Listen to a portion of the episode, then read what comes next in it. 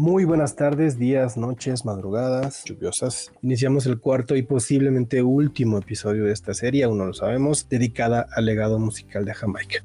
Ya pasamos por el ska, el rocksteady, el dancehall y hoy le toca al reggae. Les pido entonces que se abrochen sus cinturones y nos acompañen. Comenzamos en 3, 2, 1, reggae.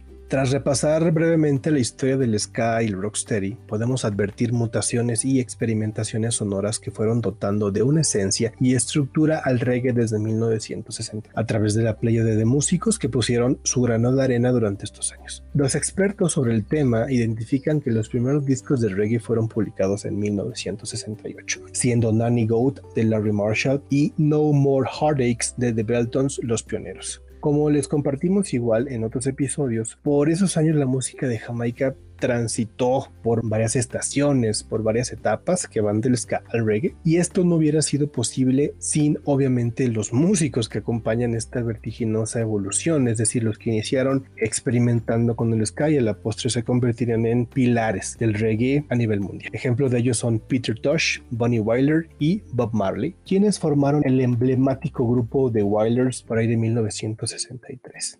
A ellos, otros visionarios de la música también inscribieron su nombre en la historia musical de la isla, como son Prince Buster, Desmond Decker y Jackie Mito.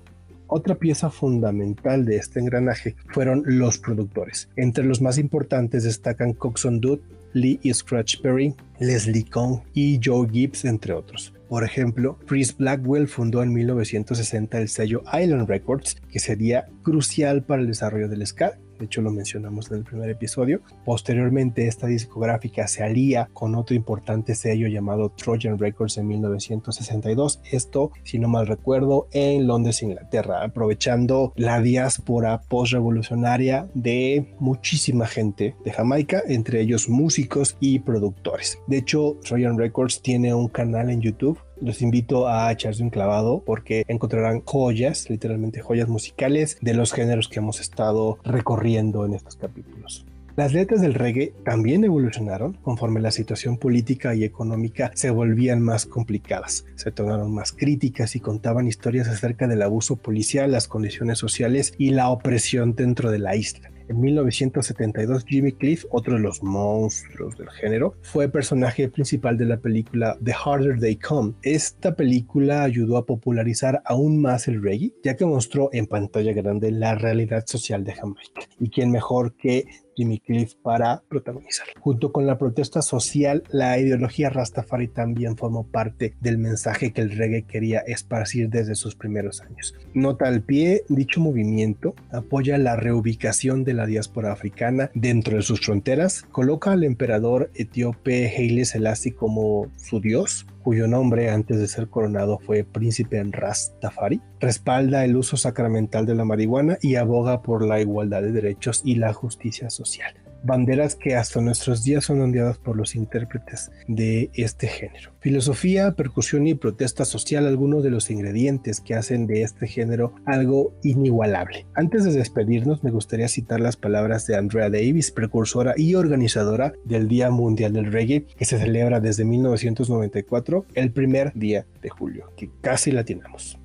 A pregunta expresa, ¿cómo definiría la importancia de la música reggae? Andrea responde, y cito, como otros géneros asociados a estilos de vida, incluido el hip hop, la música country o el jazz, el reggae tiene su propio sonido, moda, baile, lenguaje, filosofía, cocina, estilo y actitud la doctrina filosófica del amor compartido por todos, inspirada en las ideas del político Marcus Garvey y popularizada por los Rastafaris. Es el elemento principal del movimiento mundial del reggae. Es algo que trasciende las fronteras y las generaciones. Podría decirse que el reggae fue el primer ritmo realmente mundial, pues la música reggae gozó de un público a escala global mucho antes de que se iniciara la era de los videoclips y del internet. La identidad y el valor de la marca Jamaica están intrínsecamente vinculados a la música y a la cultura reggae. La música reggae es la banda sonora de la isla y la firma de los diversos sonidos de Jamaica. Con esto hemos llegado al final de esta parada, con esta reflexión de la iniciadora del Día Mundial del Reggae. Nos despedimos amenazamos con que esta no sea el último episodio hablando de reggae porque pues no nos gustaría dejar de hablar de este tema sin mencionar el reggae latinoamericano.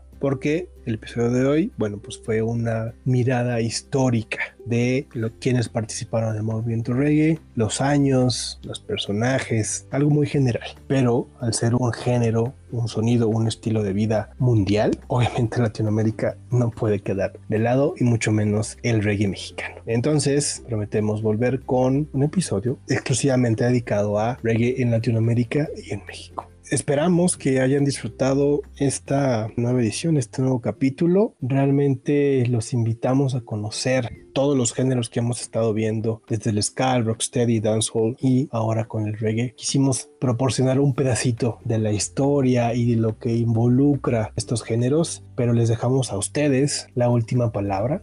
Si ya conocen los géneros, pues qué mejor que le den una revisada y si no los conocen, pues échese un clavado en las redes sociales, hay libros, hay actualmente infinidad de plataformas donde podemos conocer a tanto los personajes como a su obra. Entonces, pues la invitación queda abierta y pues ya el último episodio prometemos que será el del México y Latinoamérica, ¿no? Para no aburrirlos también con tanto. Pues muchas gracias a Potencia Human por el espacio, como siempre, a Cari, a Karina y obviamente les recomendamos visitar el Facebook de Potencia Human, que le den like, que le den compartir al contenido de todos los otros compañeros que estamos participando de esta iniciativa y pues nada, que sigan disfrutando de la lluvia, bueno, al menos aquí en Ciudad de México está lloviendo, muy a gusto para un café, un chocolate y pues escuchar un poquito de, de reggae, ¿por qué no? Los dejamos, hasta la próxima.